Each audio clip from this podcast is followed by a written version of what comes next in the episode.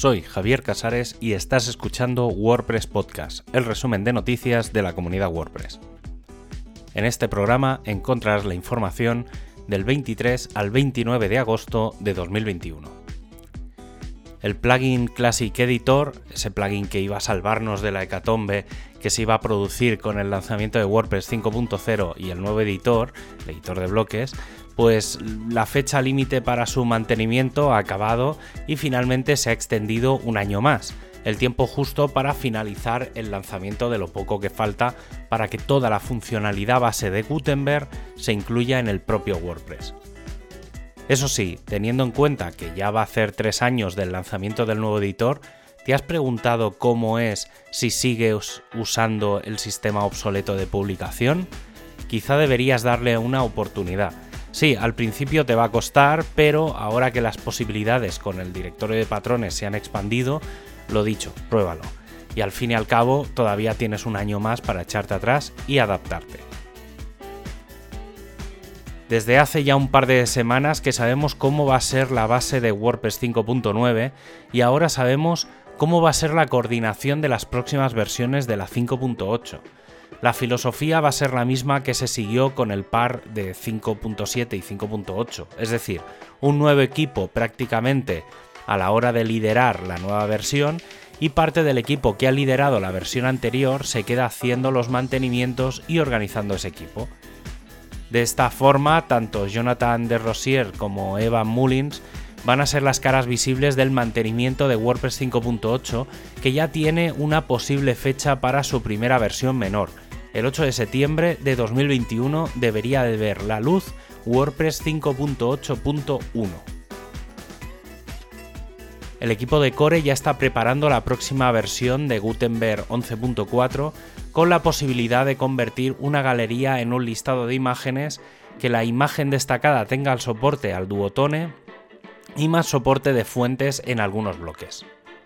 Además, ha quedado sobre la mesa la posibilidad de quitar la etiqueta de experimental al nuevo sistema de navegación, tanto al Navigation Block como al Navigation Screen. Esto permitiría, al menos de forma temporal, activar por defecto toda la funcionalidad en el plugin de Gutenberg para su prueba y en una siguiente versión decidir si mantenerlo o retomar su estado experimental, tal y como se hizo con las widgets screen que siguieron este proceso.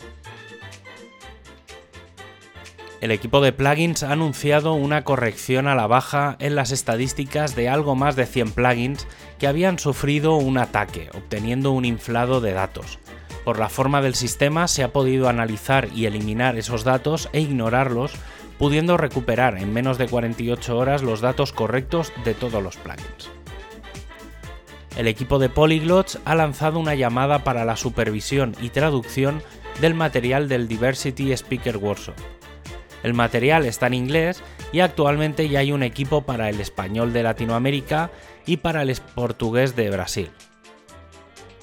En una línea paralela de trabajo, en breve se lanzará una versión actualizada para los eventos de 2021 del sitio www.translationday.org. El equipo de móvil ha presentado la versión 18.1 de WordPress para iOS y para Android. Uno de los detalles más destacables serán algunas opciones de bloques para validar su funcionamiento y visualización en dispositivos con pantallas pequeñas. El proyecto Openverse sigue su curso y ya ha entrado en la fase para sincronizar las traducciones con GlotPress, además de comenzar a trabajar en la accesibilidad del frontal. También se está acabando de rehacer la API y la actualización de distintos paquetes existentes. El equipo de comunidad ha hecho una llamada a reactivar los grupos que están inactivos que, tras el parón de este último año, son bastantes los que tomaron la decisión de parar temporalmente su actividad. Ahora es una buena oportunidad de implicarse en la comunidad WordPress, ya que hay grupos con bastantes seguidores que no tienen líder y no hay que empezar creando una comunidad desde cero. Por otro lado, para los días 20 a 24 de septiembre de 2021, se ha anunciado un sprint en las traducciones del material del equipo de comunidad dentro de los eventos del WordPress Translation Day. Y como despedida, puedes revisar los enlaces a los contenidos en wordpresspodcast.es y suscribirte en tu plataforma de podcast preferida. Un abrazo y hasta el próximo programa.